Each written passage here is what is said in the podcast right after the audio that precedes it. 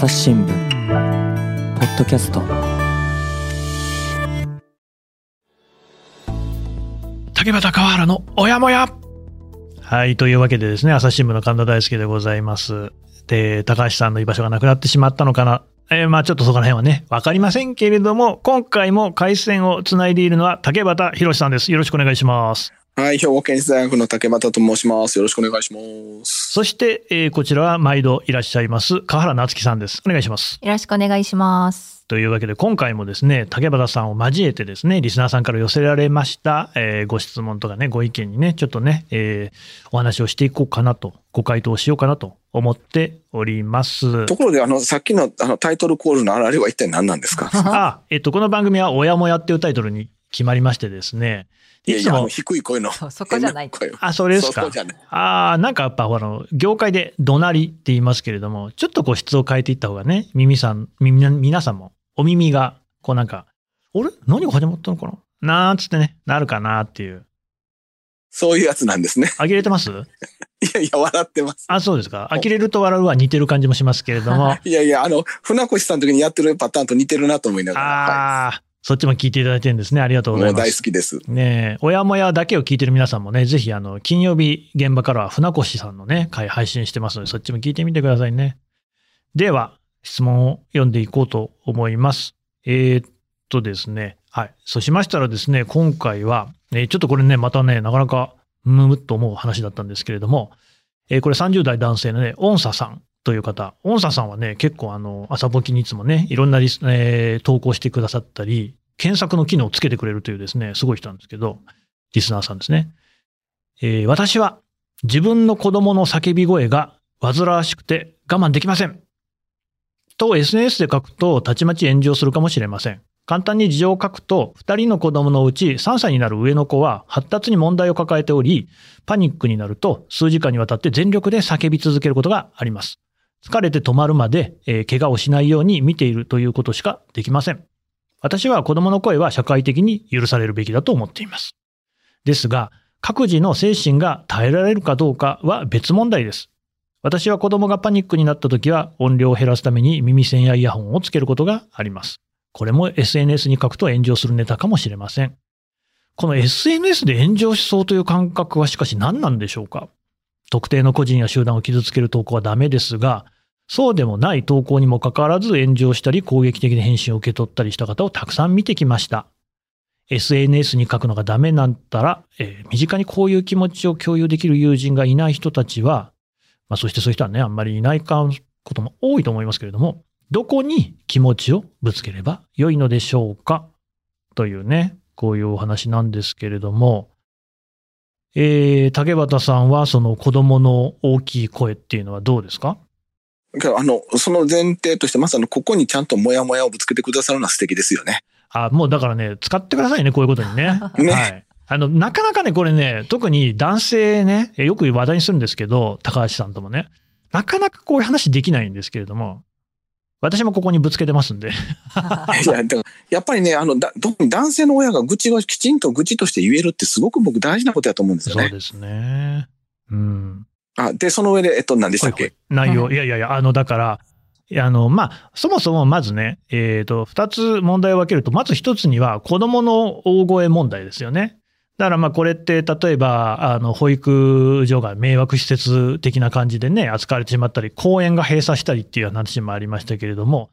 で私もね実際あの子供がギャン泣きしているっていう時にですねもういたたまれなさを感じるってことはあったわけなんですけれどもまずその問題そしてこの方の場合は、まあその発達に問題があると、発達障害かな。まあそういうことがあって、これは仕方ないっていう事情がある。で、そして自分自身でもやっぱりその子供の叫び声はうるさいと思うと。これは、あの、どう考えたらいいのかと。さらに、この方の場合は、それをちょっとメタ的にね、俯瞰的にも見ていて、それを思うときに、自分が、その自分の子供の声に我慢ができないっていうことを、SNS で炎上しそうっていう感覚で捉えていると。はいはいはいはいはいはいはい。まあまあ、さえーこれまでの話題でね、出たところでの、その迷惑をかけるな憲法的な感じもしますけれども、この感覚は何なのかっていう疑問もあるというね、ちょっと複合的な話題ではあるんですけど、まあ、どの切り3つ口でも目からはい行き。ましょうか。3お願いしますつ目から行くと、やっぱり自己批判、なんていうかな、他者批判を内在化してることだと思うんですよね。うんうんつまり要は他者比較だとか、こう言ったら炎上しそう、こう言ったら批判されそう、こう言ったら文句を言われそうみたいなことをすごく内面化して、えっと、リスクヘッジをしようとしてるっていう発想ですよね。で、これも自己責任化した社会の中ですごく特有的なんですが、様々な社会をリスクとコストで計算可能なものにしてしまって、リスクやコストを最小化しようと考えると、まさにこういう発想になっちゃってるんですよね。で、こう考えるのが僕は問題というよりも、このように思わされてしまうこの社会のありようの方が問題やというのを、本当に子供を産んでから思うようになったんですよね。うんでもやっぱりそのように世の中っていうのがあるような気がしますよね。ねでも、明らか、だから、それを言ったら子供を産まないのが一番リスクへ少ないんですよ。コストもないんですよ。これね、でも、多分本当にそう思ってる人結構いいんじゃないかなって気もしますけど、川原さんどう思う？いや、そんな気がしますね。いや別に、別に実感があってってわけじゃないですけど、うんそうそう。なんかいろんなアンケート結果からすると子供を持たない方が、とか。いや、大学生だってそう言ってますよ、やっぱり。あ本当ですか。うん。だから、なんとかな、少子化対策したければ、そう思わせてしまう社会を変えないといつまでたっても少子化なんて変わりようないんですよね。うーんただ、その、だから、まあ、ね、結構竹俣さん出演会の一貫したテーマですけれども、なんか自分の中に、えーその自分を批判する他者っていうのが内在化してしまっているっていう状況。はい。これってでも、まあ、内在化させてるのは自分自身だよっていう話ではないんですか、うん。えっと、でもどうなんでしょう。僕はこれ教育、6歳の子供は少なくとも内在化してないんですよね。ああ、確かにね。ってことはこれは教育、親や学校の教育によって、あるいは社会、世間の空気というものによって、後天的に学習したものとしか思えないんですよね。だってどうですか、金さん、イランとかに駐在してはった時に同じようなメンタリティでした？イランの皆さんって。あのね、全く違いますね。ね？ああ、確かに。いや、あのね、そこちょっと教えてもらっていいですか？イランの。いろいろ思い出すことあるんですけど、うちの子供たちはですね、そのイランの幼稚園に通ってて、で、周りは、まあ、あの、うちの子たち以外は全員イラン人なんですよね。で、ただ、わりかし向こうの幼稚園も進んでて、で、あの、幼稚園の中に教室にこうカメラついてて、それあの遠隔で見られるんですよ。だから私の家からも子供たちがどんな様子で今過ごしてるのかってわかるんですよね。常に。別に見てないですけど、見ようと思えば見られるんですよね。見たらね、めちゃくちゃなんですよ。あの、まず、先生のね、教卓の下に潜り込んでね、なんかあの、全然違う方向見て、なんか寝そべってるとか、あとなんか窓の外見てるとか、まあ全くなんかその、一応授業があるわけですよ、幼稚園ですからね。何にも聞いてないんですよね。だけどね、先生は何にもそれについては言わないですね。あなたの子供はいつも授業聞かないよな。一回もやれたことないんですよ。で、他の子供たちもなんかそれぞれになんかやってんですよ。で、別にそれでいいんです。なんかね、その日本の幼稚園とかだったらちょっと多分あの、ね、あの先生に呼び出されてるんじゃないかなっていうような感じのことはよくありましたよね。あと街中でどうでした？街中。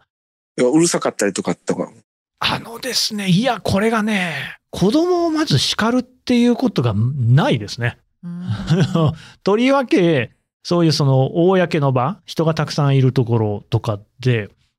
まあ、僕やったことあるんですよ、子供に、ちょっとうるさいから静かにしろって言いうことが、まあ、言葉はわかんないけど、でも伝わったんでしょうね。ものすごいなんかね、怪げそうな顔でみんなに見られました。うんうんうんうん。でした。うん。つまりデフォルトとして子供は迷惑をかける存在だっていうのが多分共通してあるんですよね。一個これだけ言わせてもらっていいですか？うん。えーっと、子供を連れて家族で旅行に行くってことがあって、イラン国内でですね、国内線に乗って、で、ギャン泣きが始まったんですよ。ね、長男だったんですけど、そしたらね、その飛行機に乗ってたんですけれども、飛行機の座席にね、そうそう、もうすぐね、離陸だっていうのドアが閉まるよって時にもうギャン泣きが始まったんですよ。うわー大変や。もうね、ありとあらゆるね、前とか後ろとかね、横とかから、もうね、いろんなものがね、出てくるんですよ。あの、飴、チョコ、ナッツね。イランってピスタチオ有名ですから、もうなんかじじいもね、ポケットをね、こう、ほほっぽり出したらね、もうなんか埃と一緒にね、ピスタチオ出してくるみたいなね。しまいにね、なんかでっかい飛行機のおもちゃ出てきて、なんだこれはと思ったら、なんかちょっとね、3列ぐらい後ろのね、あの女性が、自分の子供の飛行機のボケ取り上げてね、私の子供に差し出してくるわけですよ。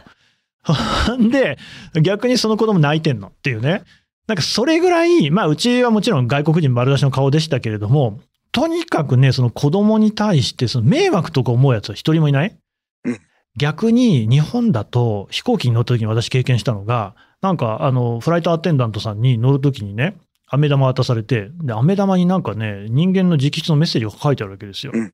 なんかね、あの、あ僕は今日飛行機に乗るのが初めてなので、泣いてしまうかもしれません。なんかその時はどうぞなんか、なんとかしてくださいみたいなこと書いてあって、要するに親御さんがそれを作ってね、なんと。あの、アテンダントさんにこれをな乗る皆さんに配ってくださいって言って手をえー託してるわけですよ。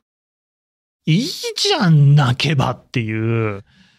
でも、それって、たね、日本では結構美徳としてこう語られるような話じゃないですか？うんいいことしてるねみたいなね。まあ、あるいはスマートなやり方だよねぐらいの。って思ってるからやってんだろうし、僕はね、この違いになんか深いなんというか、感銘じゃないな。なんかこう思うところありましてね。うん、だからそれだけやっぱり迷惑をかけてはいけません。人前では迷惑をかけてはいけませんに、親も呪いのようにかかっちゃってるんですよね。だから子供必死で叱っちゃうっていう。うん叱ることはパフォーマンスだと思ってます。そうそうそうそう。あの、叱るのパフォーマンス、まさにそうで、叱ることによって私はちゃんとしつけてますよってエクスキューズをするっていうね。うんそのエクスキューズが求められてしまう社会自体がしんどいんですよね。そうですね。しかもそれ方向は子供の方向いてないんですよね。ね。周囲の皆さん、私は今やってますよですよね。はい。でも、竹場さん、なんでこんなに日本とイランが違うんですかね？いやー、なんか、でも江戸時代は日本は本当に子供を甘やかす国だったんですよね。あ、それ私も読んだことあります。うあの、生きし世の面影っていう渡辺教授さんの本に書かれてるんですよね。ーん。本当に寺、日本の小学校、あの寺小屋の絵絵巻物とかネットで見つけると、もうまさにイランみたいに学級崩壊、日本だってそれを学級崩壊状態というようなことを複数担任で見てたわけですよ。うんうん。でも、やっぱりその明治以降、その学、明、明、もし明治とか大正ぐらいになったら学校がきちっと始まって、一人の先生に対してみんな前向いてるみたいなのが当たり前になるみたいに変わってるわけですよね。うん。やっぱりここがその後進国にほ日本がその要は食産えあの食産工業とかですね要は富国強兵のためにまあ学校をある種その標準化されたあの質の良い子供を育てるためみたいな形で舵切ってからこの明治以降の中でやっぱり大きくメンタリティが変わっちゃったんじゃないかなと僕は思うんですよね。うんうんうんうんこれ、だからあれですよね、明治維新とともにっていうことは、ヨーロッパ流の考え方が流入してからってことなんですかね。だってそそれ以前の渡辺教授さんの本読んでたらヨーロッパでは鞭打ってたのに日本では鞭を打つ人が一人もないからびっくりしたって宣教師が書いてるんですよね。うんそう、それ、それをね、僕読みました、どっかで。だ真逆ですよね。だそういうしっかりしつけなければいけないみたいな、やっぱりこの100年、150年で変わっちゃったってことですよね。確かにね、私、あの、イラン以外にフランスっていう国に、こう、通算で1年ほど住んでたこともあるんですけど、フランスって、本当にあの、赤ん坊とか子供に対する接し方が結構違うんですよね。えっと、もちろん皆愛情を持って接してるっていうとこは一緒ですけれども、例えば夜、夜泣きとかってするじゃないですか。まあ、あの、まあもちろんね、住宅事情にもよりますけども、基本的に赤ん坊ってフランスでは、もう最初から別室なんですよね。で、夜、どんだけ泣いても絶対行かない。で、おくるみみたいなのあって、ジゴトゥースって言うんですけど、これにな入れておいて、もうそれね、あの、おくるみなんだけど、言っちゃな、まあなんですが、高速具みたいなもんで、そっからもうベッドでも動けない。要は赤ちゃんも、例えば変にうつ伏せになったりするとね、呼吸できなくて亡くなるケースもありますし、そういうふうにならないようにしてあるんですけど、要は夜中とかも、どんだけ泣いてもそういうふうにしておいて、早くそのね、夜の闇とかに慣れさせるのよ、みたいな考えで、で、その間に別にあの、両親はですね、えーホームパーティーとか夜に行っちゃったりっていうこともあるっていうね。あと逆に川の字であの親子が寝るっていうことは、なんか不道徳みたいな感じでありましたね。うん。ですよね。それはオランダとかスウェーデンでもそうだって聞きますよね。あ、そうなんですね。やっぱりその文化的背景の違いっていうのもある、ありますよね。ただ、だからといって単、その子供がわーわー騒いだら、あかんって怒るのはやっぱり日本はとかは結構きついですよね。でもね、僕フランスでね、両替屋行った時に子供が騒いだら、杖む持ったじじいになんか殴られそうになったことありましたけど、ね、子供黙らせるっつって。あそれはたまたま俗人的な話かもしれませんけどね。ほいで、その、えっと、すみません、お尋ねの、あの、複合的問題の、すみません、えっと、二つ、二つ目の、その発達障害のお子さんっていうところでいくと、やはりその、なんていうかな、自分、あの、もともと子供、その言語を獲得する以前の子供は、自分で苦しいことを伝えられないから、泣くという形でしか表現できないんだけれども、その発達のデコボトはあったりして、ある程度の年齢になっても自分の思いを言語で表現できないと、それこそ泣くとか、頭を打つという形でしか表現できない苦しさがあるんですよね。だそういう意味で言ったら、多分そういうお子さんの SOS っていうのは本当にすっごい大変な SOS だし、その発達障害に関わる親御さんだとか、あるいは支援者もすごい大変なんだけど、ああ、もう本当に僕はそれに対しては月並みのことしか言えないんですけど、一人で抱え込まず、やっぱり応援してくれる人をどういかに増やすか。そしてそのご本人のしんどさや訴えの苦しいことみたいなことを読み解いてくれる仲間をどう増やすかっていうのが結構大きいポイントかなという気がするんですよね。うんうんうんうん確かに、これなんか、泣き声も本当に質質というか、状況によって捉え方が全然違うじゃないですか。まだあの2歳なんですけど、やっぱり、あ、イヤイヤ期じゃなくて、えっと、なんだっけ、自自我が芽生えてきた自己主張期ね自。己主張期、そうそうです。自己主張期なんですけど、朝のちょっとファッションショーが始まって、まあ、もちろん自分であんまり着替えられないんで、私たちが提示するんですけど、靴下も一回履いたものを、なんか、それをまたちょっとやっぱ嫌だって言って脱ぎ返したりとか、服も、えっ、と、今冬なんですけど、長袖を着せようにも嫌がって半袖とかで、やっぱり結構ギャーって泣き叫ぶんですよね。まあ、さすがに数時間っていうことはないんですけど、そういう時に、やっぱりこう、親でもちょっとこの泣き声たまらんわとか、仮に窓を開けようものならもう絶対周りから苦情来るわっていうちょっとぼ防衛的な考えにもなりますし、なんか、うん、でもそれってやっぱり周りがそういうふうに思われちゃうかなっていうところでブレーキかかっちゃうんですけど。ねえ、でも、やっぱり絶賛大自己主張期なんですよね。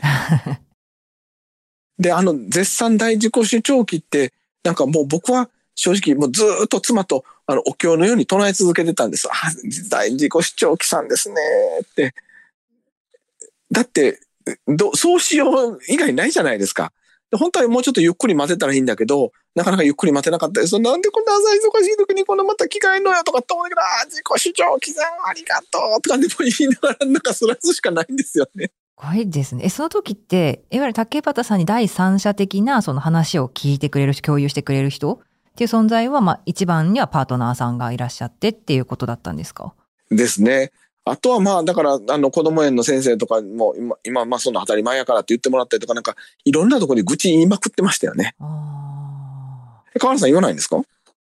なんか、いや、でも本当になんかうちも本当になんかグレーみたいなところがあるので、なんかそのあたりを、親がそう思ってるからこそなんか言いにくいみたいなのはあります。あ。そうですね。だから、あの、リハビリの先生とか来てもらってるんですけど、結構ガチめの。なので、その先生とか分かる人には言いやすい。けど、もう保育園のママ友とかには全然。ただ僕ね、すごい今気になるのは、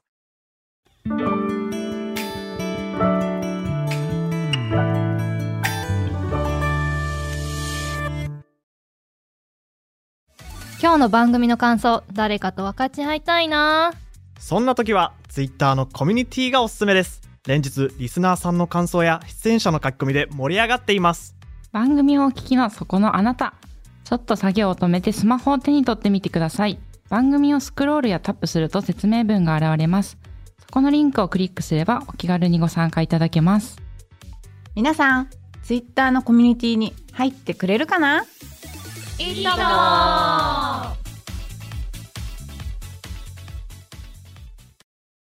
くなんか簡単に世の中発達障害ってラベル貼られすぎてるんちゃうかって思うところもあって、あーご著書の中でもね、そこ触れてらっしゃいましたもんね。がやっぱり学校の先生とかが扱いにくい、こう、保育園とか、小学校低学年の段階で発達障害とラベルを貼って、そういう学校に入れてしまった方が扱いやすいからってなってるんちゃうかなってやっぱり思っちゃう時もあるんですよね。うん。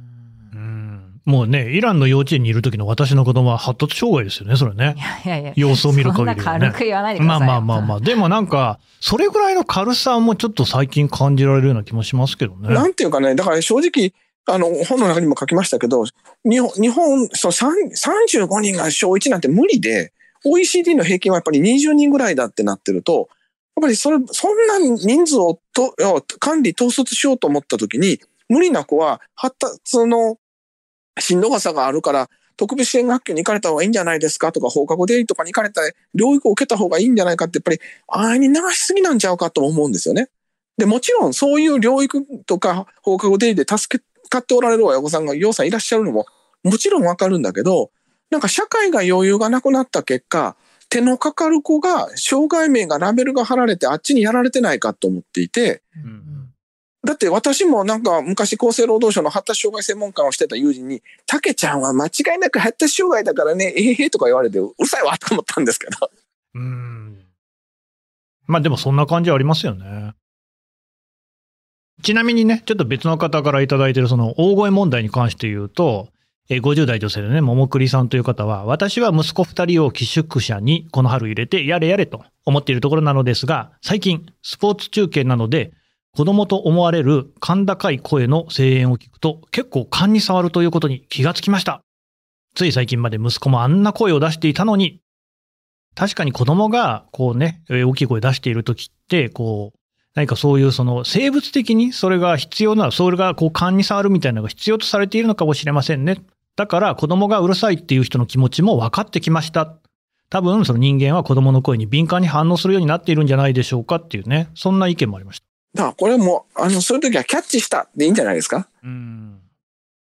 でも、だって明らかに SOS を出してるわけであって、その SOS をキャッチしたらキャッチしたでいいんですよね。で、周り見回して他にキャッチしてる人がいるかとか、対応してキャッチしてる人がいてくれたら、あ、あの人キャッチしてくれてるからいいわねでいいと思うんですよね。うん。まあそうですよね。それぐらいのこう気持ちで十分なのかもしれませんね。うん。うん。はい。というわけでね、音佐さんもぜひね、ちょっとこう、気を楽にしていただければ、あとお悩み事はね、何でもあの、こちらに送っていただければ、とりあえず、ワイワイ話すことはできます。てか、それしかできませんのでね、ぜひお願いします。じゃあちょっとね、せっかく竹俣さんがいらっしゃるんで、私とかね、河原さんやね、高橋さんに話、答えづかづらい話も聞いていこうと思うんですけど、えー、また30代の男性の方で、ホッケさん。えー、2歳の娘が1人いる父親です。元気で健康でいてくれたらそれでいいと思い、悩みというほど悩み事はありません。幸せなことだと思っています。が、先のことを何も考えていないとも言えるのではないか、と思います。もっと子供について考えてあげた方がいいでしょうかこれどうですか？おーなんでそういう不安が出てきたのか聞きたいですね。あまあ確かにね、ちょっとここではあんまり詳しいことは書いてないんですけど、まあちょっとちなみにもう少し読みますと、なんか何がどう子供の将来に影響するのかわからないので、何が良いのかよくわかりません。いろんなことを体験させてあげられたらいいなと思っていますが、親からさせるっていうのはどうなのかなと いうようなお話ですけどね。なんか僕思うんですけど、なんていうかな。これはおお二人にも聞いてみたいんですけど、やっぱり親がなんか楽しんで子供と一緒にしたいと思ったら子供も楽しんでくれるじゃないですか。うんうん。でも親が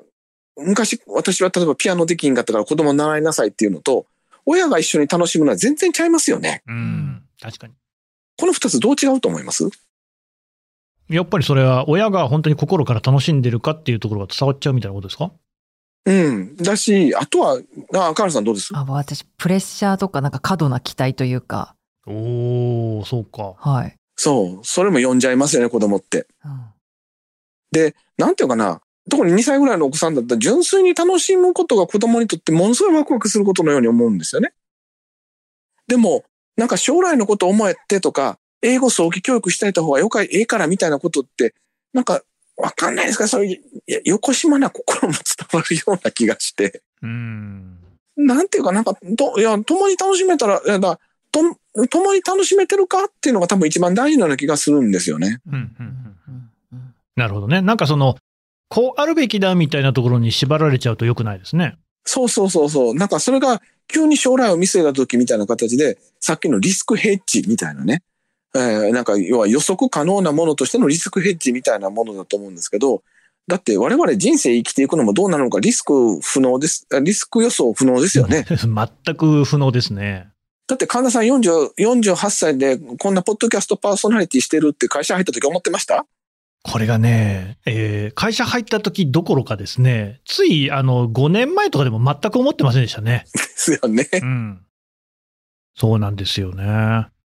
だから何が役に立つかなんてわからないのに、これすれば役に立つのかどうかっていう、その物差し自体が実は商業主義化された物差しだと思うし、世間に踊らされてると思うし、私も正直だからといって全く踊らされてないわけじゃなくて、めちゃくちゃ踊らされそうになるので、妻といつも確認してるんですけど、とりあえず楽しもうなってよく妻と言ってるんですよね。子供と共にう。んなるほどね。まあ最近例えば英才教育とかが、まあ、うまくいくケースはいいですけれども、そうでないケースはね、子供を縛ってしまうみたいなことも、おそらくこういう方はね、心配されて、親がそんな誘導していいのかなって思っちゃうとこもあるかもしれませんね。なんかほら、親御さんと共に海外に早く留学しに行って失敗して帰ってきたケースも朝日新聞載ってましたよね、このそう間。ですね。ありましたね。ちょっとまあ関連というか、もう一つね、読みますね。えー30代の方で、どんぐりさん。横浜市内で園児を育てています。四季の自然に親しむ子育てをしたいと思っていますが、自分の子供の頃と異なり、道端で草や実を取る行為に後ろめたさや周りの視線を感じ、何が正解なのか悩んでいます。小さなことでは、えー例えば道端や公園のタンポポを摘んで家に飾って良いのか。小さい頃はツツジの花を取って後ろから蜜を吸って遊びましたが、これ私もやりましたね。今は道端の花を取るのは周りの目が気になります。公園に山桃の木があり、えー小さい頃はこの山桃を取ってジャムにしたという楽しい記憶がありますが、最近は誰も取らずに、あるいは取れずに落ちています。またお月見に飾るススキ、道路沿いにいくらでも生えていますが、逆にお店で売られていたりもして、買わないといけないものなの？と気になりました。まあ確かにね、その、大体公有地とか私有地とかに生えてるもんでしょうからね。子供は身近なところから取ったり、家に持ち帰ったり、遊んだり、食べたりすることで、その草花に、えー親しみを覚える気がするので、すべて取っていけないというふうに言ってしまうと、自然への関心が薄れていく気もするんですが、どう思いますか？っていうことなんですけどね。結構、カラさんこれ、どう身につまされるとこない？ちょっと私も考えたことなかったから、なるほどって。佐渡の子は違うね。いやいやいや、だ だって、だいやでも、だってご自身は取ってたわけですよね。え、あのー子供がさ、俺もう今ちょっとやっぱツツジの後ろ吸えないよ。あ、俺がそうなって話か汚いからってことです違う違う違う。なんか、虫、親父が花むしってんなって思われちゃうよ。ああ、いや、私それ考えたことなかったですわ。私はどちらかというと、排気ガスまみれで汚いなとか、そういう。東京とかね。そうそうそう。だから、どんぐりも、あ、どんぐりはやっぱ全然話違うんですけど、うん。まあ、どんぐりはあるまた違いますか？あでもさまあ落ちてるものとかか。あどうなんだろうね。でもここ、やっぱ僕、それよりも実は一番気になったのが、何が正しいかとこの方書いておられますよね。何が正解なのか悩んでいますってね。つまり、なんていうかな、正解なんてあるわけないものこれ、すごく大事なところで、こん僕その、え迷惑をかけるような憲法の背景にあるものとも通底してると思うんですけど、正解幻想があるような気がするんですよね。うん。世の中には全て正しい答えがあって、そこから外れてるか外れてないかって、うちの学生なんかめっちゃ気にしてるんですよ。うーんでも社会に生きてたら大体交渉ごとで決まり、正しさなんかないわけですよね。で、もっと言ったら公園でルールがたくさん出てきたのはクレーマーがいっぱい出てきたからルールをいっぱい作らなきゃいけなくなっただけで、最近いっぱい書いてありますよ。ボール投げるなとかね。はい。あれはやっぱり電話かけてくる人おるからですよ。それまでなかったんですから。っうんうんてなった時に、なんかその公共地っていうのはルールに縛られてるもんだという正解幻想がやっぱりできちゃって、そのご本、その投稿者の方おおお一人じゃなく、この社会で共有化されつつあるんですよね。なるほどね。えーなんかでもこういう投稿聞いちゃうと、なん、なんていうか、あ、じゃあ今度からちょっとタンポポ詰めないわとか、すす、すすき抜けないわってちょっと思っちゃう。俺が妻と一緒に仕事したのと一緒じゃないそれは。そうそういや、僕は安心してどんぐり拾いまくりますよ。いや、まあ、どん落ちてるものは、まあ、拾おうかなって思いいや、でも山桃とか確かにちょっと財物の匂いしてくるじゃない。で、これみんなね、落ちっぱなしになってるもったいないっていう感じ。あれですかね。じゃあ、でやっぱりこれはすごいメタな言い方すると、それはし私有財産なのか、だ誰の財産なのかみたいな形で、やっぱりその市場主義化？そう、これは全部価値なんだから、それこそすすきは売ってるものなんだからみたいな。やっぱり市場価値で考えちゃうから、すごく商品経済化しちゃってるってことですよね、頭の中で勝手にう。ん 考えたことなかったです、本当だって佐渡で少女時代、そんなこと思わなかったでしょ？ここに、この佐渡の自然は商品主、商品価値的にいくらなのかとか。いや、考えないし、むしろでもそれでやっぱり自然感を培ったぐらいに思ってましたね、。多分ね、私は本当に育ってきたところが、名古屋、横浜、東京っていうそのビッグシティをね。ネットしてきたわけですよ。だからね、やっぱり身近にある草花って、なんか自治体が植えたものなんだよね。だから、ビッグモーターがほら、枯れ木にさせてたって問題になったじゃないですか。あの感じですよ。人様が作ってるものっていう印象。人様が作って管管理してるものなんだから、その管理している人に許可を得ずにみたいな発想ですけど、多分佐渡とかは自生で生えてきてるわけですよね。自生です、自生です。自生以外考えたことなかったです。まあもしかしたら、さすがに人んちの柿の実とかは取れないですけど、ダメだよ、盗みだよ。いや、そう、だからそれは取らないですよ。でも、多分ね、昔は全然 OK だったんよ、そんなの。うん。まあ、あの、カツオ君はほら、人の家の柿、柿を取って怒られるみたいなね。そういうネタになるぐらいの発想ですよね。で、コラーなんつってね、あははみたいな、そういう世界だったと思うし俺も撮ってたもん。そう。いやいやいやいやいやいやいや、それはそう軽く。事故。でも今はできないね。その社会がやっぱり明らかにその自然とか、その公園とかっていうものに対しての価値前提が変わっちゃってるってことですよね。うん。まあ、それにやっぱり竹山さんのおっしゃった、その、正しいっていうことがあるっていうね、ところがちょっと根深い感じもしますよね。だって基本的にね、多分イランとかだったらあたな何事も交渉で進んでいくじゃないですか。ああ、まあ確かに。日本社会は交渉が嫌やから標準価格だとか、まずルー値札がないルっていうもので縛っちゃうんですよね。はいそうそうそうそう。果物屋さんとかもね、何回か通ってるとね、奥からね、しずしずと物を出してきて、こっちの方がいいよ。そういう世界ですね。うーん。交渉ではなく、やっぱりルールでえー全部縛っちゃうとこういう社会になっちゃうってことですよね。ただそれって、なんか、やっぱ人間の AI 化ですよね。うん、滑らかな社会ですよ。決まったルールに基づいて、全く時間をかけずに素早くボンバンバンバン物事を回していくためには、何でも物の価値は決まっていた方がいいし、明言化されたルールがあった方がいいし。そうですよね。でもうすぐ楽ちんなんですよ。うん。そのルールに従って生きてる限りにおいてはねそういうこ。とですよね。でもそれを、これ大丈夫なんやろうかって、もやもやしだすと、なんやろこれって思っちゃうんですよね。うーん。もうダメ、私にはモヤモヤが今。煩わしい。あの、さっきの方の質問ともつながるんですけど、僕、こういうもやもやを、もやもやと対話するっていうことが大事だと思ってて、うんうんその答えの出ない問いでもやもやすることを一人で抱えたり、もう、こんなん考えてもしゃあないからっておきよそにやるんじゃなくて、なんか今日みたいな形でもやもやと答えは出ないけどどうなんだろうね、みたいなことを違う価値観を対話し合うっていうことが結構社会を豊かにしていくで大事なんちゃうかなと思うんですよね。うーん。そうですよね。多様性じゃないですか。だって、あの、対話に二つあるって言われてて、その、ひろゆきがやるようなのは、論破っていうための決定のための対話なんですけど、その決定のための対話以外にも、やっぱり違いを知る対話っていうのがあって、今日このね、この3回の収録でも神田さんと僕と川原さんの価値観の違いみたいなものも明らかになってきたなんだけど、ね。はい。それはそれで違いを知る対話であって、誰が正しいとかじゃないんですよね。そうですよ。そんなこと求めてもいませんしね。そう。で、例えば公園のものを取っていいのかも、いろんな価値観の人がいろいろ話し合う中で、じゃあどうしていけばいいのかってコンセンサスを得ればいいわけであって、最初からルールという形で一義的に決めるよりは、ぱりもやもや対話しながら考えていった方がよっぽど、なんていうかな、実りある対話のような気がするんですよね。うんうん。すごいなんか私なんかの考えだと、こんなの、じゃあ、こんなのというか、じゃあ公園管理事務所に問い合わせて、いわゆる公の回答を得て、それが正解っていうふうに決めちゃえば楽だなとか、いや、でもそれが一番ダメだと思うんですよ。だって公園管理事務所はリスクが一番少ない答えを言うので、じゃあ取らないでくださいになりますから。うん。やぶへびです。そうですね。こっちとしても多分そういう答えが返ってくるんだろうなって、それを正解に当てはめようかなみたいな、絶対こう SNS とか、あ絶対って言っちゃったけど、あの、SNS とかでは絶対そういう、やっぱりこう正義をかざし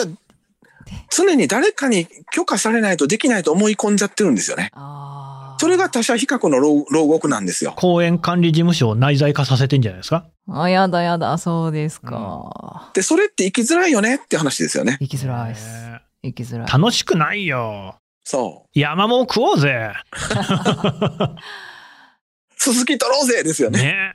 すすきなんていいくらでも取ったって生えてくんだからあんなもん。鳥は食べてんだからって。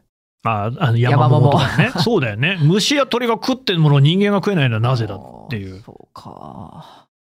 なんかね、でもこういう、まね、身近な話題ですけど、かなり深い問題ですね、これは。ねえ、だから許可を得ないと何もできない社会って AI と何が違うねんって話ですよね。でもやっぱそのためには、なんかもうわずかな勇気を全員が持っていかなきゃいけないと思いますよ。うん、ね。河原さんもずっとすごい顔してるけど。いやいや、この考え方が多分もう私やっぱりこう、周りに迷惑をかけるなみたいなところで育ってくると、そもそもやっぱり対話してどうにかなるみたいなところよりもやっぱりしょもう手っ取り早く誰かが正解を決めてくれてそこに当てはめた方が楽だっていう考えることを放棄っていう方に、やっぱり進んじゃうわって思いましたね。あの、ちなみに竹俣さんって、その子育て、まあ、絡みでですね、例えば街中で人にこう、咎められて喧嘩になったこととかありますか？僕、神田さんみたいに喧嘩しない平和なタイプなので、さすがにないですね。神田さんはやっちゃうんですよね。あ、そうですね。なんやっけ、ほら、バス乗ってる時に、なんかおじさんに咎められて、次の停留所で降りようかって子供がいながらやったって前おっしゃってましたよね。あそうですね。あの、そのような趣旨のことを、まあ、申し上げたことは、なきにしもあらずですね。はい。一方ですごいなと思うのは、やっぱちゃんとね、な何が問題なのか聞かせてくださいって、ちょっと、あの、てめえ降りろや、というのはどうか別にして、そんな言い方。まあでも対話です。ちゃんとやっぱり、あの、なんか、お互いが何を思ってんのか言うことなく、一義的に正しいことを言えば、あなたは黙って従いなさいみたいな社会は息苦しいですよね。ううんん。息苦しいです。うん。ね。というわけでね、まあ、こういう対話の場としてもね、ぜひこの番組を使っていただいて、あなたとこう意見は合わないかもしれませんけれども、それもまたよしというね。答えの出ないモヤモヤ対話ね。そうですね。あの、本当に正しい答えはない。例えば、竹俣さんや私やね、河原さんが言ったら正しいってことでも全然ありませんので、はい。あの、まあ、皆さんのこう、なんか対話のね、種にしていただければということで、今回はこの辺にしたいと思います。えー、竹俣さん、河原さんでした。どうもありがとうございました。ありがとうございました。ありがとうございました。